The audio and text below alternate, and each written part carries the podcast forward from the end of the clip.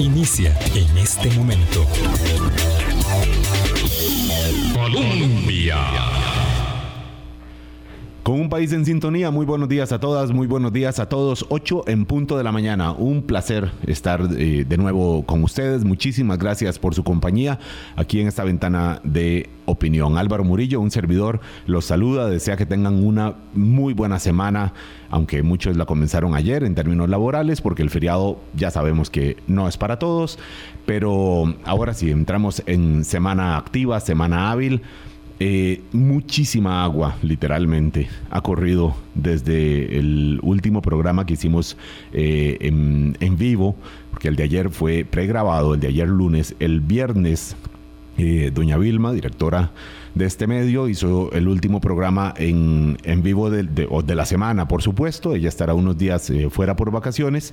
Eh, y sabíamos que se gestaba una crisis en la caja del Seguro Social por el diferendo en relación con el aumento salarial y con las, los señalamientos que hizo el presidente Rodrigo Chávez sobre la decisión del presidente ejecutivo de la caja del Seguro Social, Álvaro Ramos, y otros miembros de la Junta Directiva de aprobar este aumento. Bueno, se gestaba una crisis, ya hay un desenlace, y decimos un primer desenlace porque está instalada eh, el, conflicto ahí, y el primer desenlace es la destitución de Álvaro Ramos como presidente ejecutivo de la Caja del Seguro Social. Esto lo conocimos el día sábado con un comunicado de la Caja Presidencial en, en donde decía se destituye a Álvaro Ramos y se nombró ahí a la, eh, la que venía fungiendo como ministra de Trabajo. Eh, entonces, eh, decimos un primer desenlace de la, de, la, de la, situación en la caja del Seguro Social, pero hay otras situaciones que pasaron el fin de semana,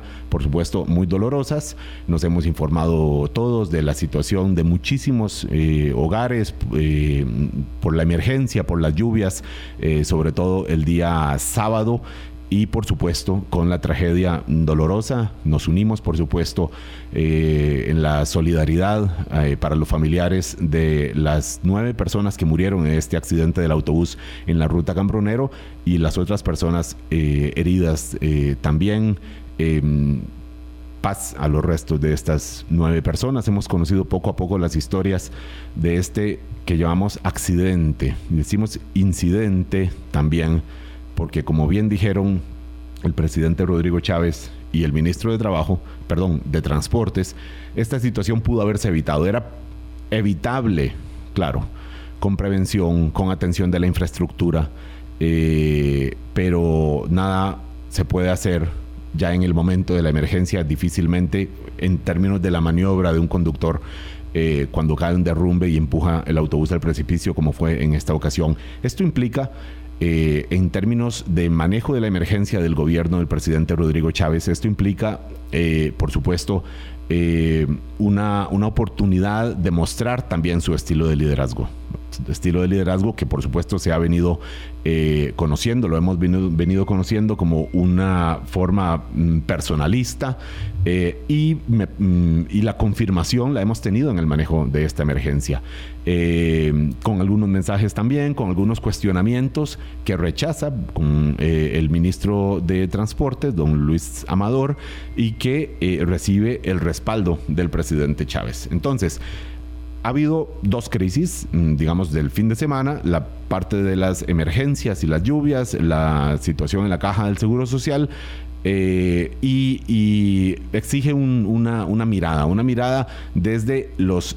hechos, que más o menos he intentado resumir en estos tres minutos, pero también desde los mensajes que envía el gobierno en el manejo de estas situaciones, sabiendo que repito, la situación en la caja está aún lejos de estar, de, de, tener un desenlace, de tener una solución y que la situación climática, pues dichosamente, eh, se dio el día domingo, pero estamos en una época lluviosa muy intensa, muy intensa y lamentablemente no podemos descartar que los desastres de las lluvias por las inundaciones, las corrientes que se salieron de, sus cauces eh, no se vayan a repetir en lo que resta de septiembre y por supuesto en el mes de octubre también o incluso un poco más allá. Entonces, para mirar los hechos y los mensajes, la forma como lo maneja el gobierno de Rodrigo Chávez y como lo comunica también, tenemos hoy acá como invitado a Iván Barrantes. Iván Barrantes es eh, un lo presentamos como un publicista de la política. No es publicista, no es publicista, es un mercadólogo de la política. Lo diría yo de otra manera, empíricamente, por supuesto estratega de campañas políticas y, siempre, pues llevamos, lleva ocho años usted metido en la política de este país, Iván eh, Barrantes, viendo distintos estilos, distintos eh, candidaturas, distintos políticos y además eh, tuvo una participación quizás marginal, pero en la campaña eh, de, don Rodrigo Chávez. Correcto. Entonces eso implica que conoce en alguna medida algunos elementos que muchas veces escapan a la mirada de quienes vemos esta situación desde afuera. Le agradezco, eh, Iván Barrantes, que esté hoy con nosotros acá. Eh, bienvenido y vamos a, entrar en, materia. ¿Cómo está? muchas gracias Álvaro. Buenos días a vos y a todos los que nos escuchan y nos ven por redes sociales. Muchas gracias por la invitación. Ahora que dijiste ocho años, yo decirle a la gente que este señor fue el que me lanzó a la fama aquí en este país con un titular ahí que se mandó una vez, porque yo era como incógnito, estaba como escondido y tuvimos una entrevista y salió aquel famoso titular de la Coca-Cola este, en un diario eh, de Llorente. Y pues a partir de ahí ya tuve cierto protagonismo en lo público, cosa que a mí me gusta porque yo nunca he creído en esas teorías de que de que el asesor y el estratega tiene que estar casi que escondido, ¿verdad? Porque al final uno tiene que ser responsable de sus victorias y sus derrotas, de sus hechos y no hechos. Y si uno tiene cierta capacidad mediática y de manejo, pues ¿por qué no explotarlo, verdad? Entonces en eso yo siempre he sido muy, muy este, enfático y no, no, no, no tengo ningún problema. Y pues así, han sido ocho años donde he participado en los tres últimos procesos electorales, he participado con casi todos los partidos, en, una lógica mía de que yo soy un consultor, yo no soy un partidario ni un militante de nadie, yo no funciono por mi ideología ni por mis, mis pensamientos, eso se lo dejo a mi almohada y a mi psiquiatra. Este, a mí me contratan para hacer un trabajo y pues se trata de hacer de la forma más profesional posible, porque la política tiene un, problema como lo tiene el fútbol. El fútbol cuesta hacer dinero porque sus dirigentes son más fanáticos que el fanático mismo la gradería sol. Entonces sus reacciones siempre son por hígado o por, o por emociones. En política pasa lo mismo, entonces cuando un asesor, cuando alguien que está trabajando y tiene que ser objetivo, es como un fanático la galería de sol, eh, difícilmente pasarán cosas importantes. Bueno, eh, yo no quisiera cargar con la responsabilidad de haberlo metido usted en la, en la política pública, Iván. Eh, lo, cierto es que, a ver, Iván Berrate fue eh, asesor de la campaña de Luis Guillermo Solís. Eh, y, bueno, fue uno de los factores que llevaron al triunfo de Luis Guillermo Solís en ese momento, en una campaña y con algunas circunstancias que permiten comparaciones con lo que estamos, con la última campaña electoral. Es correcto. Digo, no es homologable, por supuesto que no, pero sí hay elementos mm, comparativos, incluso de algún liderazgo, sabiendo que son personajes diferentes, diferentes, pero que tienen eh, elementos de arranque de gobierno digamos, similares en algunos puntos, coincidentes en algunos puntos. Sí. Eso me lo concede. sí, sí, sí. Este, yo he sido muy enfático en decir que, que ambas, no voy a hablar campañas, porque la gente cree que las cosas se ganan con la campaña, las cosas se ganan si realmente el candidato o la persona con la que está, trabajando tiene cierta disciplina operativa, que llamo yo, para que las cosas se vayan dando de acuerdo al plan donde confluimos bastantes personajes. En esto yo sí quiero ser enfático que no existe eso de que hay estrategas de que hacen presidentes o que fulano es un presidente o que la campaña publicitaria es un presidente. Estas cosas las dicen ciertas personas para simplemente para posicionarse o cobrar más dinero después por sus servicios y esta industria de consultoría política está muy prostituida en ese sentido. De hecho, como dijo una persona un día de esto, yo invito a cualquiera que revise alguna entrevista mía donde yo de mi boca salga a decir de que yo hice o yo puse o yo tengo. Eso no existe. Existen circunstancias. Suma de factores. Suma de factores. Entonces, la habilidad del lado del comando de campaña es saber leer el partido, como un entrenador de fútbol, que lee bien el partido, hace los cambios correctos, administra el tiempo de una forma correcta, etcétera. Pero eso casi que existe una vara mágica o sacarse el conejo de sombrero para ser un fulano presidente, eso es una vil mentira habiendo hecho ese, ese comercial, son dos triunfos muy, muy similares porque están apalancado en, o apalancados ambos en un tema de expectativas, fuertes expectativas con respecto al sujeto. Y ahí hay dos grandes diferencias entre Rodrigo Chávez y Luis Guillermo Solís. Yo creo que Luis Guillermo Solís, de los últimos, no sé, 30 años, es el presidente que ha ganado y que y que ha tenido a la hora de ser elegido el mayor capital político. Llámese credibilidad, voto, voto voluntario, o sea, voto convencido y por convencimiento por el sujeto contra Álvaro Rodrigo Chávez, cuyo triunfo en segunda vuelta, yo te puedo decir que en un 70% es un voto en contra de, y que es un fenómeno que se está dando en las segundas vueltas en toda Latinoamérica, se dio con Boric en Chile. Boric, a pesar de ser un joven de 35 años y a izquierda radical, el voto es contra Cast, no por él, de los sectores más de centro. En Colombia, eh, Petro, a pesar de ser un ex guerrillero, etcétera, el voto es contra eh, el otro sujeto que ya llegaba a ser impresentable en todo su performance. Entonces, ahí hay una gran diferencia. ¿Por qué? Porque cuando usted gana con capital político, usted tiene visa para hacer cosas.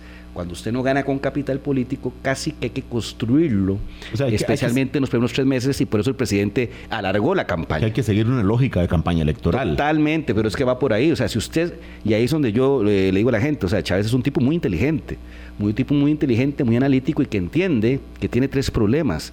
Gana eh, sin tener un, voto partidario real, sino que es un voto en contra del otro.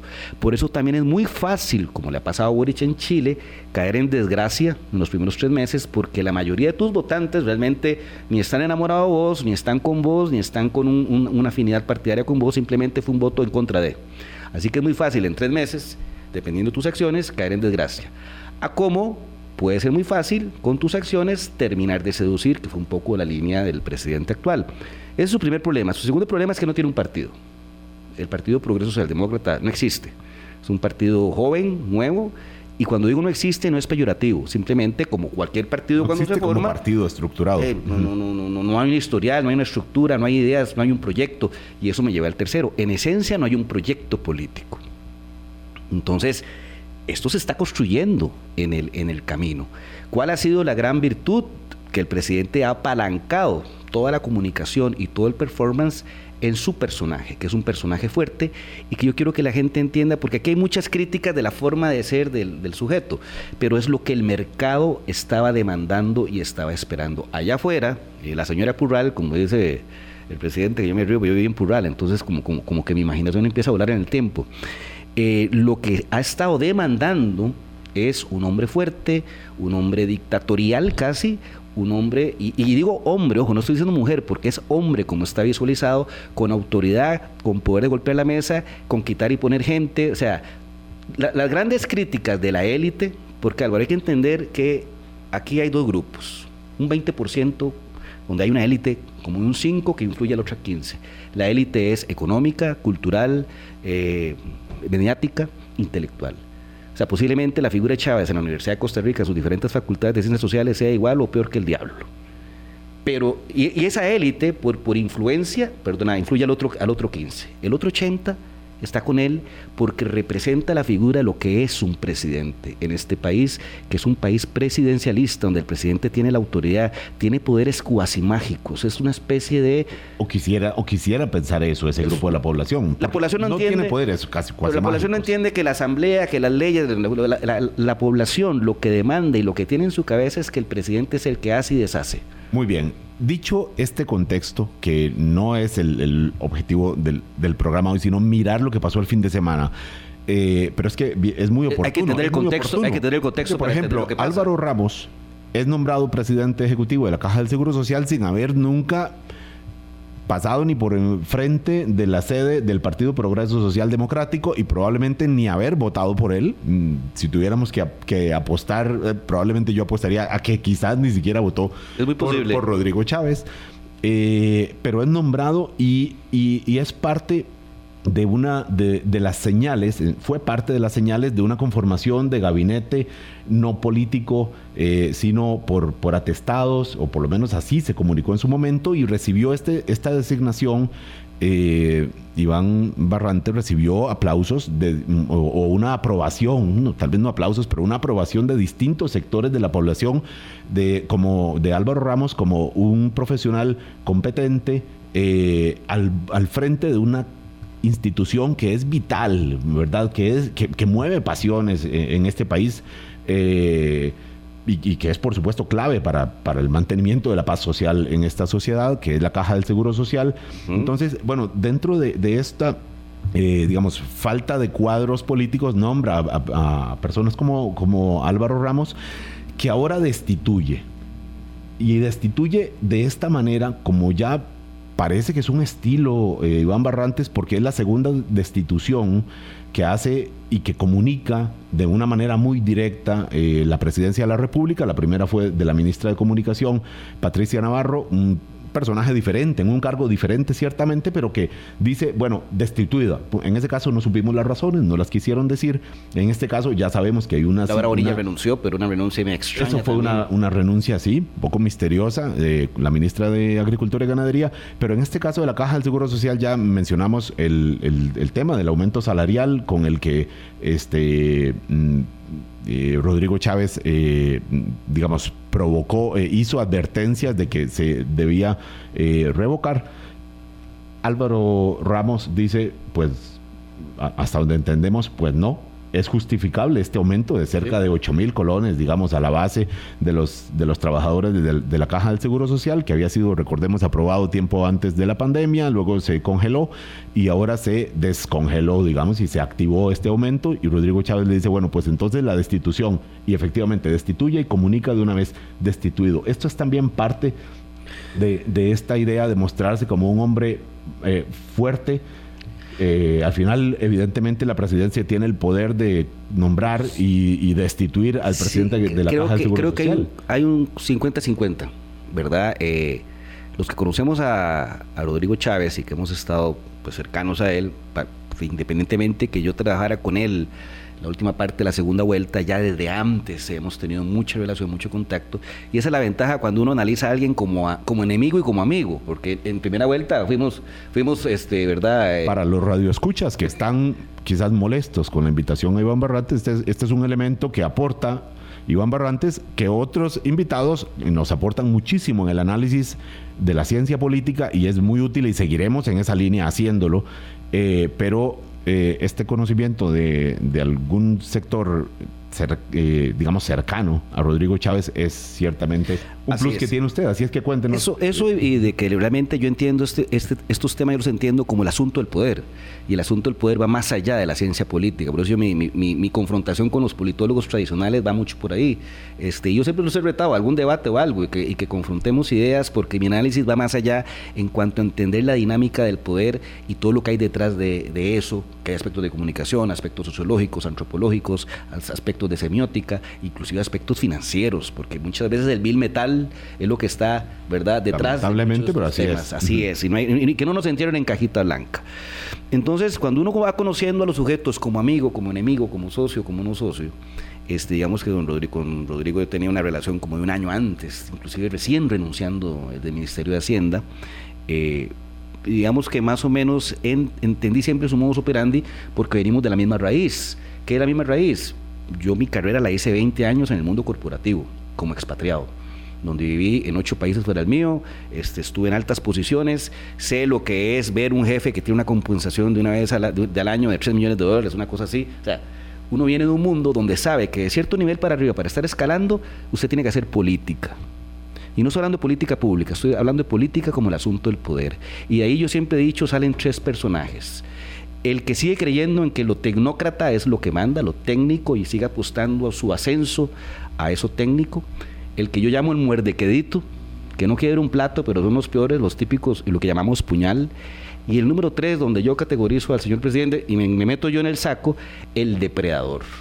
El depredador es el que está consciente de que tiene que ir a esa meta, a esa zanahoria, llámese compensación, llámese posición de poder, a costa y como sea. Pero en el caso de Rodrigo Chávez, eh, manteniendo siempre, digamos, una lógica de campaña, de buscar, eh, buscar adeptos es que, Independientemente si se trata de una crisis en la caja del Seguro Social o si se trata de una tragedia como la tuvimos en este caso. es 50-50. Entonces, cuando, cuando, uno tiene claro que ese es el estilo, se le llama estilo de administración por crisis o administración por caos, es, y, y analícelo bien, siempre hay una generación de caos en todo esto.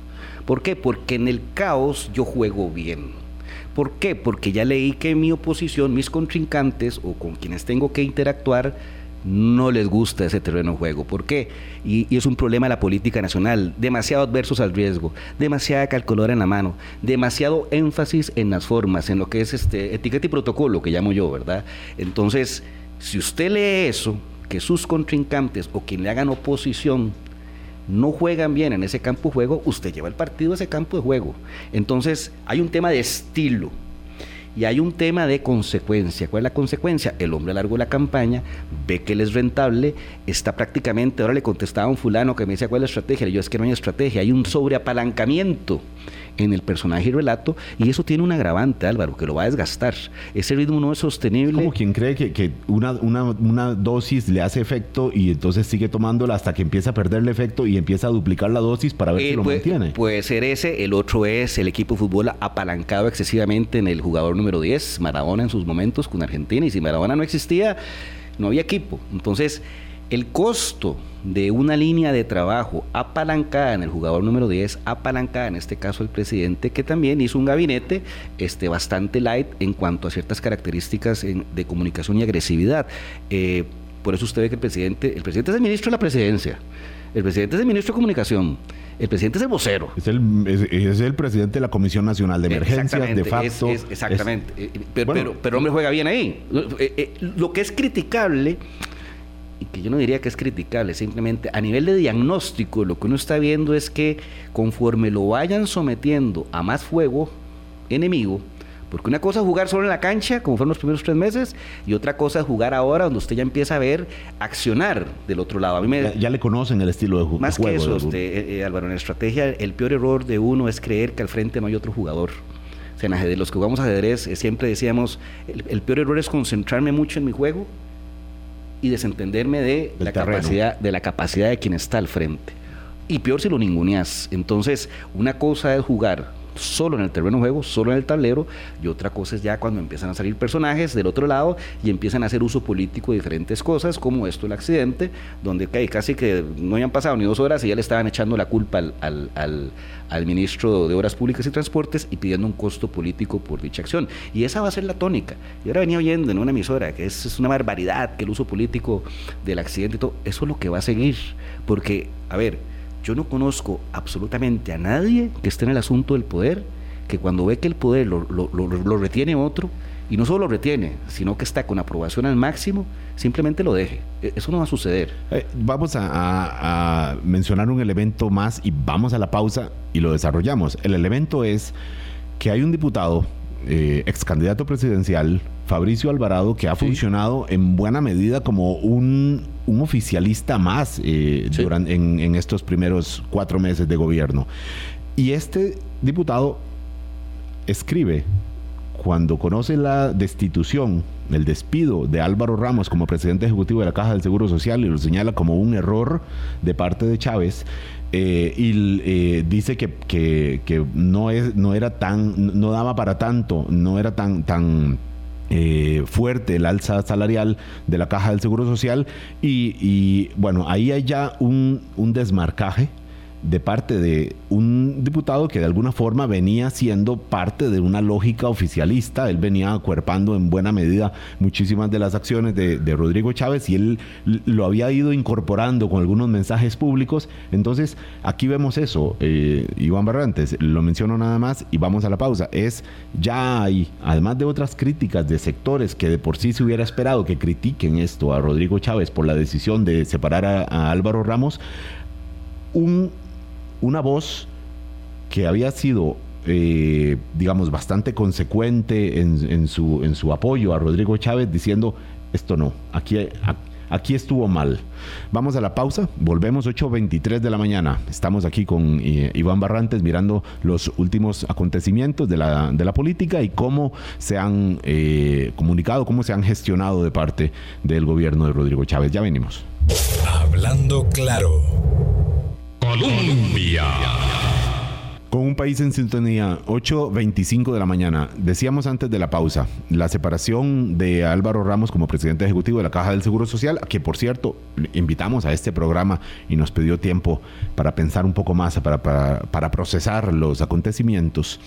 Eh, decíamos que esta destitución recibió una pues críticas de distintos sectores, pero llamó la atención la de Fabricio Alvarado, el diputado del Partido Nueva República, diciendo la destitución de Álvaro Ramos es la baja más sensible de las que se han dado en el gobierno hasta ahora. Es un hombre íntegro, honesto, que además ha aportado mucho más al desarrollo social, eh, que pudo haber aportado más al desarrollo social y al mejoramiento de la caja del Seguro Social.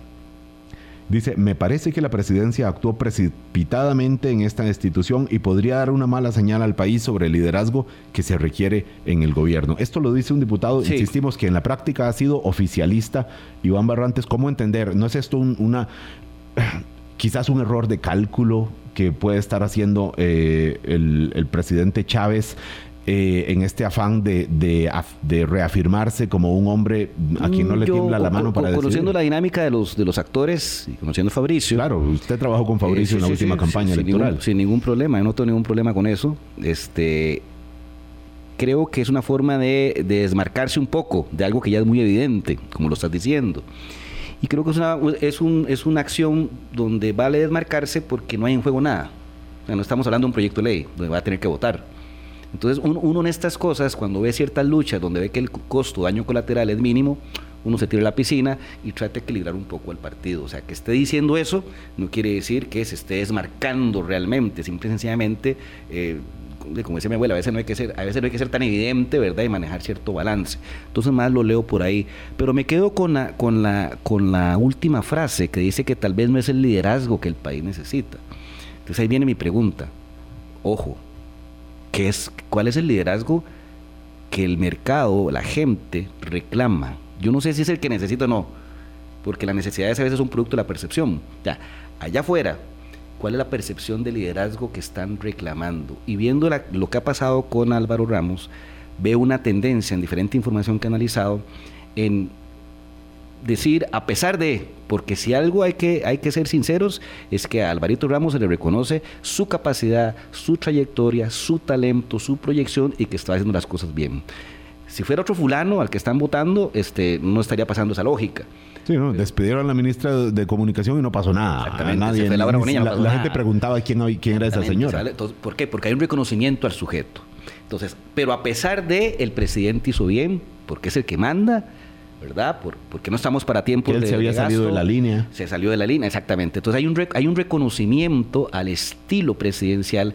Chávez está siendo consecuente con lo que ha venido construyendo aunque pueda ser considerado un error técnicamente hablando. Consecuente, eh, Iván Barrante, yo pregunto porque, mm, y es un elemento que no ha dejado de mencionarse, es un presidente que le aprueba a todos sus ministros y viceministros un 100% de aumento salarial a la base y después dice no es admitible que se aumenten 7.500 colones a la base salarial de los funcionarios. Tiene, que de estilo. Le voy a poner tres ejemplos donde el estilo se refleja. Ese. ¿Cuál fue el discurso? ¿Cuál fue el caballo batalla del discurso? Desde hace 12 años no se le aumenta a los ministros. Aquí yo vine yo a solucionar eso. ese, es el, ese es el núcleo del mensaje, no tanto que si el aumento va o no va, eso es un tecnicismo. Otro, ¿se acuerda cuando los expresidentes le mandaron una carta eh, por el tema de la Secretaría del SICA? De Nicaragua, que cuando el hombre apoyando dice, cuando le pregunta, bueno, pero ahí van cinco expresidentes y todo, y el hombre casi que dice, no, todo muy bonito y todo, pero al final aquí, ¿a, final aquí mando yo? No lo que me vengan a decir cinco ex fulanos.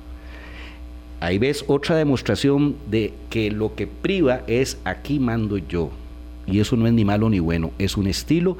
Y como cuando uno trabaja en una compañía, hay estilos que causan rechazo, hay estilos que causan aceptación. Y ese estilo, le guste o no le guste a mucha gente, y que es poca en cuanto al total de la población, ese estilo es lo que están demandando allá afuera. ¿Por qué Álvaro? Porque traemos tres administraciones de orfandad de liderazgo.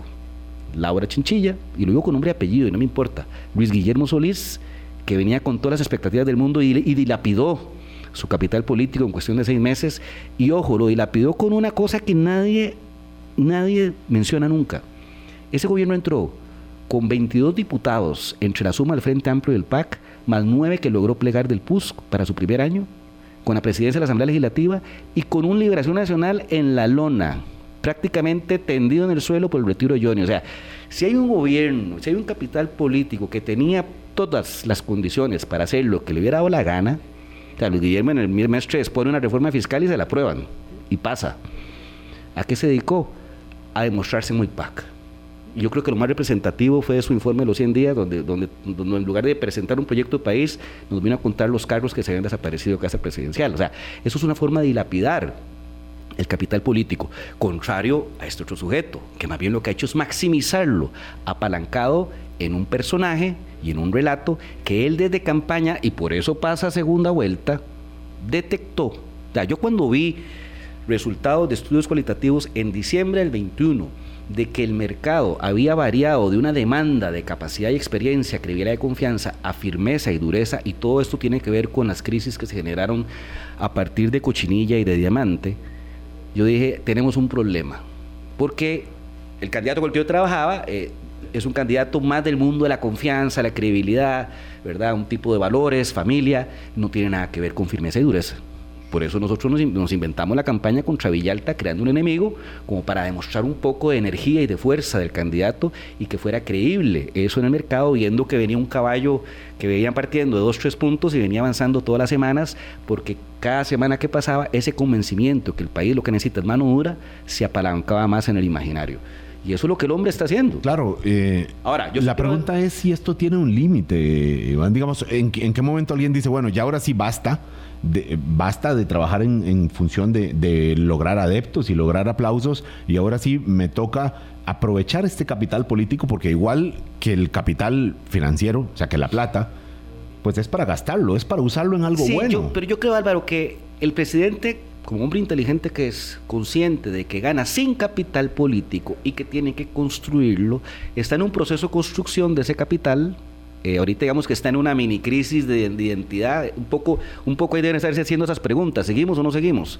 Eh, porque solo con capital político usted puede eh, aspirar a las grandes transformaciones, máxime cuando solo tenés 10 diputados, de los cuales esa fracción está partida en tres. Que ni los conoce, la Exactamente, y sin oficio político en una asamblea legislativa y donde las grandes transformaciones, las grandes decisiones para solucionar los problemas de fondo reales de este país pasan por ahí, con un agravante y, ahí es donde, donde, el juego cálculo tiene que, empezar a entrar.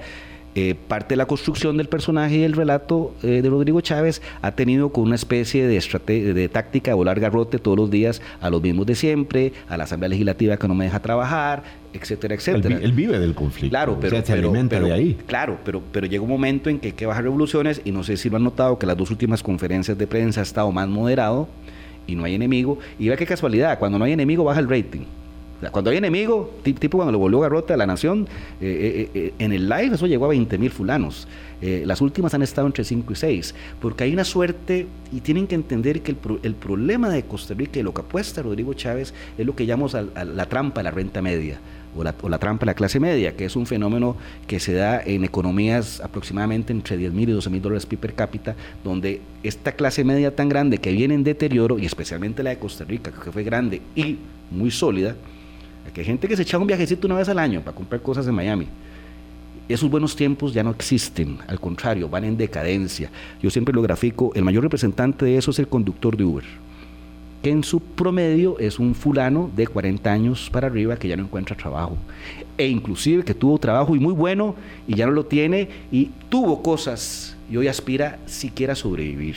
Entonces, ese, ese, deterioro de clase media lo que genera es un ambiente de frustración, de enojo, de ira y que explota en el momento que uno menos piensa, como fue el caso chileno en el 2019, que por aumentarle al metro tres pesos se dio todo lo que se dio.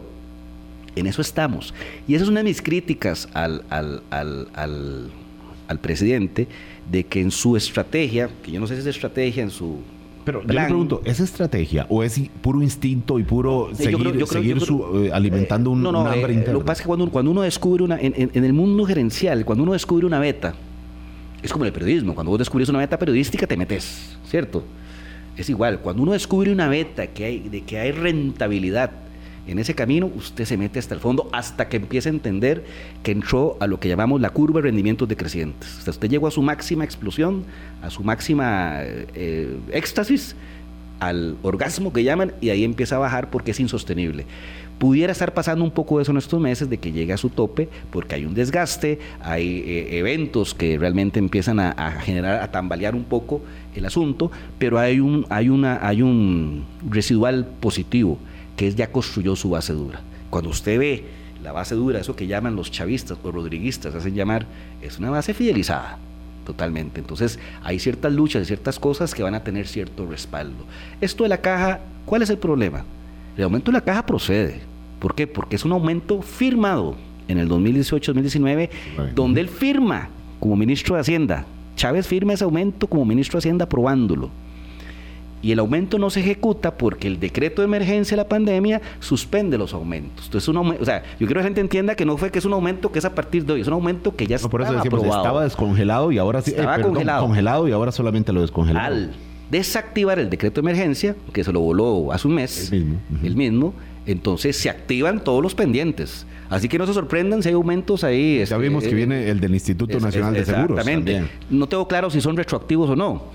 deberían ser retroactivos, porque si fue, ¿cómo se llama? Firmado y aprobado en el 2019 y fue suspendido, debería acumularse el tema. Eh, crisis económica en la caja. No creo, mi intuición me dice que hay previsiones contables ahí con, ese aumento. En un momento, en un momento si está suspendido, va a tener que pagarse. podemos dejar de mencionar que es como mínimo osado.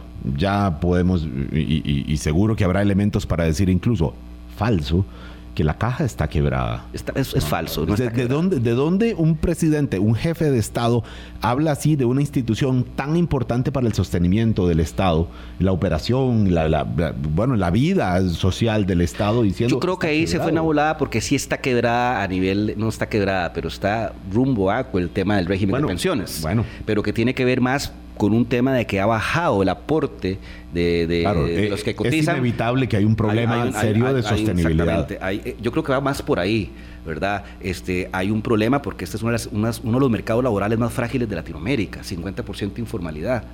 Entonces, cuando hay 50% de informalidad, el informal eh, no está incentivado en la caja, porque si usted va y le hacen un retroactivo de 10 años, son, sale, sale, con una cuenta de 3, 5 millones. Entonces, ¿para qué nos vamos a enredar, verdad?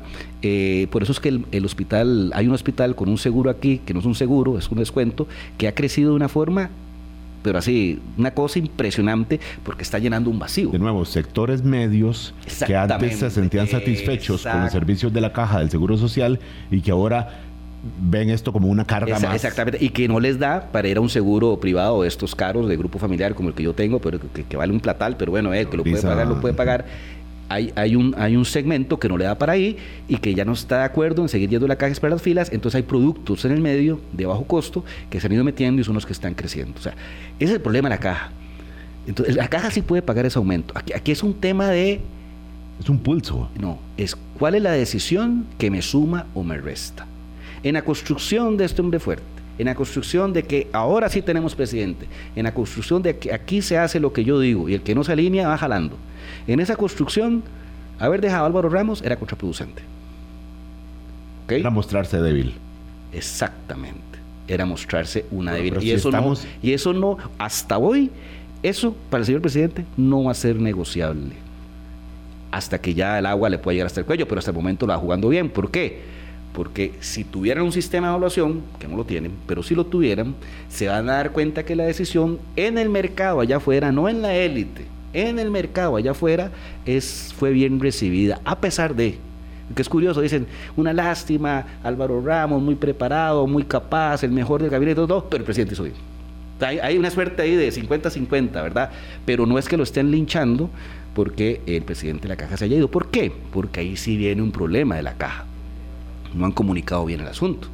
Esto que acabo de decirte, y le acabo de decir a Radio Escuchas, que es una cuestión firmada en 2018, que el mismo presidente siendo ministro de Hacienda lo firmó, y que él debió haber sido consciente que al quitar el decreto de emergencia se activa la caja de Pandora, porque van a, van a empezar a salir aumentos y cosas que estaban suspendidas por el decreto de emergencia. Por eso siempre he dicho que el departamento legal de Zapote creo que está pintado en la pared, porque es una tras otra las que pasan. En todo caso, es muy difícil cuando hay un ímpetu así de, del, líder. Ahí no vale tanto el elemento de la asesoría legal, de, que, qué dice el, abogado. Yo que conozco al sujeto, si uno se le para, por hablarlo en, buen español de plural, con argumentación, con, con, con elementos de peso, con números, hay un respeto. ¿Sí? Sí, ah, pero ah, no, no, si, usted va, habrá que irlo viendo. Si usted, va, si usted va a jetear, como decíamos en mi barrio, se le pasa por encima. O si usted se le va a enfrentar sin argumentación, así a pura consigna, como le gusta a algunos políticos de este país, le va a pasar por encima. En, en, en, en los estilos gerenciales de administración por caos, y en la cual el priva el liderazgo del sujeto, y en Chile eso lo manejábamos muy bien, a los rivales de, a los rivales de peso se les respeta De hecho, son necesarios para hacerte mejor cada día. A los rivales que no son de respeto, se les pasa por encima. Un caso muy, muy claro en Sudamérica era el caso con Chávez. Y la derecha chilena chochaba por Chávez. Yo les decía, maestro, pero ¿por qué Chávez? Que Chávez es de respeto. Tiene un proyecto y es consecuente. Que estemos de acuerdo con el proyecto no es otra cosa. Pero se le respeta porque el hombre lo pone a uno a trabajar y a pensar. Con Maduro no. Ese, o sea, ni lo reciben. Porque hay una suerte de lógica de que cuando vos sos un rival de respeto, cuando pones cosas sobre la mesa, aunque sea crítica, aunque sea de ataque, pero tienen fundamento, es parte de la ecuación. él, él opera así. Lo que pasa es que en esta, creo que ahí sí se fue cuando dice que va a destituir a los miembros de la caja si no echan para atrás. Creo que ahí sí se precipitó, porque por la boca muere el pez. Una vez que se dio cuenta, o tal vez ya se informó más de que no era tan así el, asunto. De hecho, solo podría hacerlo con, con tres. Exactamente. En cualquier caso. Creo que no estuvo dispuesto a, a transar y a desdecirse. Porque si usted lo ve, el hombre nunca se desdice. Aunque esté mal lo que haya dicho, sigue para adelante. ¿Por qué? Porque hay una suerte de apuesta, hay una suerte de línea de que la construcción de ese personaje, ese relato que está siendo tan exitoso en los sectores más populares, este, no puede contradecirse, tiene que seguir consecuente y consistente hasta que llegamos al desgaste natural de las cosas, porque el ritmo y el estilo no es, no es sostenible. Pero yo creo, que, yo creo que esto de la caja es un fiel reflejo de esa situación, porque técnicamente el aumento procede tenés ahí al, jerarca, digamos, más respetado y más este, admirado y, reconocido de todos los que tiene. O sea, que hay un costo político en sacarlo. Eh, y podía llegar a una negociación decente con todas las partes. A pesar de todo eso, tu apuesta fue mantener la línea dura. Claro. Y eso fue. Aquí mm, uso la palabra que decía usted antes, la pregunta es la sostenibilidad de este estilo. ¿Y hasta cuándo, según las circunstancias? Hay oportunidades y hay crisis para mostrarlo y reforzarlo. Por ejemplo, es, mm, bueno, la, la, crisis del sábado con la situación de las lluvias y ir y mostrar y agarrar el teléfono y llame, ¿dónde está? Quiero ver aquí al ministro de Seguridad, ¿dónde está? Eh, y luego eh, mostrarse él como una forma casi, casi heroica de ir y, ver a las familias. y, Guillermo Solís Huracán Otto. básicamente. le faltó el uniforme fatiga. Y decir que él mismo rescató básicamente a una señora a quien eh, que, cuyo hogar estaba en peligro. Eh, bueno, eh, usualmente eso paga bien en política.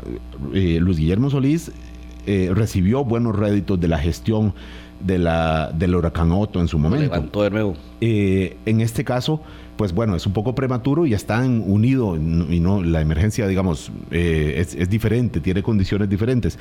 Pero lo que digo es que también es una oportunidad para mostrar cómo quiere él que se vea y la pregunta es si lo están, eh, si se está recibiendo así. Eh, Iván Barrante, son las 8.44, vamos a hacer esta última pausa y volvemos para seguir en esta línea. Hablando claro. Colombia. Con un país en sintonía la situación de la caja eh, da para hablar, por supuesto, por el fondo. Estamos mm, mirando las opciones eh, para ver más allá de este aumento salarial, que de por sí, eh, decíamos, no es algo que esté resuelto. El presidente Chávez quisiera que se revoque, está por verse porque ahora además renunció en solidaridad con la destitución de Álvaro Ramos como presidente ejecutivo, renunció eh, don Guillermo Hernández, que era un miembro de la Junta Directiva de la Caja del Seguro Social, representante del Poder Ejecutivo. él dice que eh, él llegó ahí por Álvaro Ramos y que si no está Ramos, no tenía sentido la continuidad ahí. Entonces, está por verse la situación de fondo en la caja del Seguro Social, más allá de este aumento salarial, también de otros muchos elementos, claro, una institución tan compleja en lo financiero y por supuesto en los términos de, la, la atención de la salud eh, con numerosos desafíos. Eh,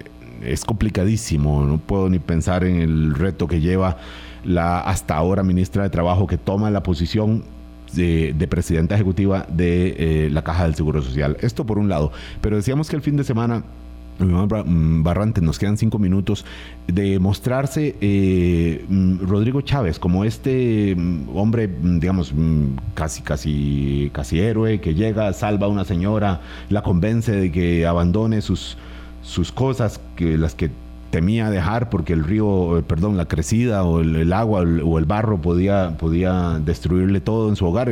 Supuestamente, digo supuestamente porque esto es lo que cuenta el comunicado de prensa.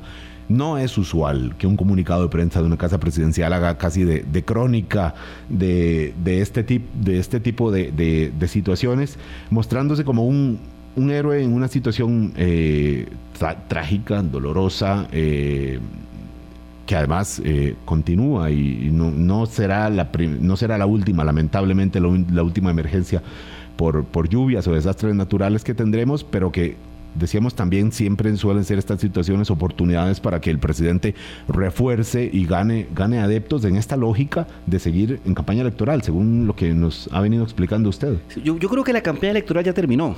Creo que el, el, ¿Cuándo la terminó? El, hecho, el hito, el hito que fue casualidad que coincidiera con los 100 días, fue la manifestación a favor del FES, donde ellos sí creo que fue mal, asesorado y le garantizaron que esa marcha iba a llegar tres gatos, y lo cual no fue así, ahí habían como 20 mil personas, eh, lo cual demostró que eh, el movimiento, independientemente que uno esté de acuerdo o no con el FES, y de nuevo, vamos a los mundos. En el mundo élite, en el mundo Twitter, la, Universidad de San Pedro ni siquiera debería existir, la de Costa Rica.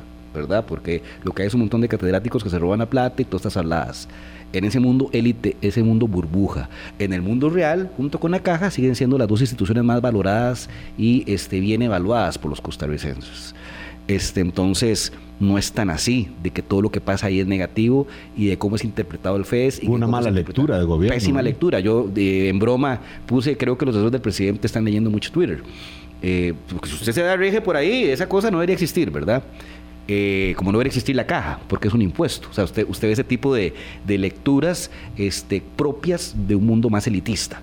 ¿verdad? Cuando hablo elitista no estoy siendo peyorativo, estoy diciendo de que la sociedad, por lo general, es regido por opiniones de una élite que puede ser económica, diversas élites, son diferentes. Exactamente. Hay una mala lectura y sale esta cantidad de gente y usted empieza a ver una manifestación propia de esta línea de eh, reforzar el, el personaje del relato.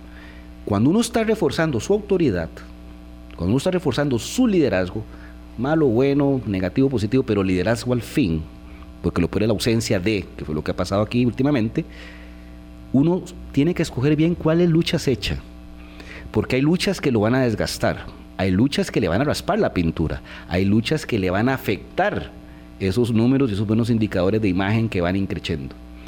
Cuando usted ve que de entrada le salen 20 mil personas, usted dice, compa, esta lucha está dura. Y que, y que, y que acuerpan a algunas voces de diputados opositores que habían estado dormidas, esas voces, y que al ver tanta gente en la calle dice, bueno, pues tenemos un respaldo y ahora sí ejerzamos, levantemos al menos un poquito la bandera opositora. Ah, exactamente, o sea, ¿por qué lo pongo como hito? Porque es un, es un hito que viene a demostrar de que eh, el, prácticamente los primeros tres meses que fueron arrolladores fue como que les pegó un, si fuera boxeo, ah, les pegó el jab y, la posición estaba en la esquina ahí, María, y lo estaban resucitando. Noqueada. Noqueada. Eh, como que ese hito levanta eh, o, activa ciertos botones mentales y empieza a darse una suerte ya de, manifestaciones y de, y de más valentía, inclusive a la hora de ir a confrontar este estilo arrollador que el hombre trató de, imprimir. Es como que estuviéramos en el primer tiempo y en los primeros 15 eh, había metido tres goles y el equipo estaba desconcertado. Y le tomó como 15 minutos acomodarse porque estas cosas es mucho mental, no tanto desde el plano físico, yendo al mundo del fútbol, pero así aplica en la política. Hay, temas que, que cuando generan un shock de este tipo, cuando mentalmente usted se, se, se descontrola y no le encuentra explicación lógica y racional dentro del manual, ¿ah?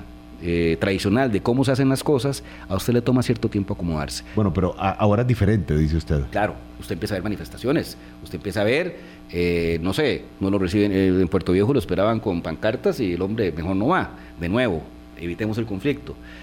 con el, el gallito que tuvo con Mario Redondo, que es un gallito que tiene factura de, mucho antes, este, muy enérgico alcalde de Cartago por no, porque no iba a, hacerse el, Consejo de Gobierno el 14 de septiembre en Cartago. Dijo Chávez, no va a ser así, y luego al final ahí fue. fue. más que eso, que se iba a hacer en Cartago, pero típicamente el alcalde y el vicealcalde están ahí y entonces no, no están. Ah, no estoy, porque ahí se encontró con otro ego igual, golpeado por todo lo que le ha pasado, pero ego al fin, como es el de Mario. Eh, no hay consejo. Entonces se se argumentaron cuestiones logísticas, pero empieza la opinión pública a, generar un ruido donde no es tan balanceado a favor del presidente y hay una marcha atrás. Entonces usted empieza a ver ciertos hechos, ciertos hitos que demuestran que si bien es cierto, hay un estilo agresivo, hay un estilo confrontativo, hay un estilo de tierra arrasada que llamamos la estrategia guatemalteca para acabar con la guerrilla, tierra arrasada, cuando usted se topa hechos o sujetos que hacen una confrontación y que ponen en, en, en juego o en duda esa dureza y esa, y esa firmeza, hay como una especie ahí de, de, de, sede, ¿verdad? Entonces, esas manifestaciones lo que demuestran es que ya la campaña, que es la época de enamoramiento y de, y de construcción de expectativas, ya terminó. Ojo con eso. Esto es como los noviazgos. Cuando usted construye expectativas muy altas, se espera mucho de usted en el matrimonio. Por eso típicamente los malos maridos suelen existir porque jamás van a llenar las expectativas construidas en noviazgo. Esto es igual. Las campañas son construcciones de expectativas. El gobierno es el mundo de las realidades. Cuando, cuando el presidente ya empiece a decidirse a gobernar, porque ojo, una cosa es construir liderazgo y otra cosa es construir gobierno. Creo que en esa segunda está el debe. Pero tiene y ha construido suficientemente capital político para empezar un proceso. La pregunta es cómo lo va a usar. Exactamente, cómo lo va a usar. Eh, don Iván Barrate, le agradecemos muchísimo que haya estado con nosotros aquí. está en desarrollo la, eh, la, elección del presidente del Poder Judicial, que es otro elemento del contexto que hay que mirar con cuidado y que no es completamente ajeno a, gobierno, por supuesto. Eh, con, todo, el clavo que hay de campaña. Son, son dinámicas propias, eh, pero, pero aquí todo está conectado, todo, todo está. voy, a decir, algo voy, a decir, algo políticamente Para despedirse, adelante con ese clavo que tiene del financiamiento de la campaña electoral, yo estaría más preocupado por quién es el nuevo fiscal y quién es el nuevo presidente del, del Poder Judicial, porque si no es afín, compadre, ojo, ¿verdad? Pero bueno, allá sabrá el presidente cuáles son sus Por eso decimos, eh, está relacionado, aunque la división de poderes eh, en, la teoría funciona, en la práctica, por supuesto que, que debería funcionar también, pero hay que mirar que todo está conectado una cosa con otra, por eso seguro que hoy están viendo la, lo que pasa en el Poder Judicial y lo veremos nosotros también. Nos vamos, muchas gracias. Muchas gracias a todos. Feliz martes para todos, feliz semana, hasta luego. Hablando claro, hablando claro.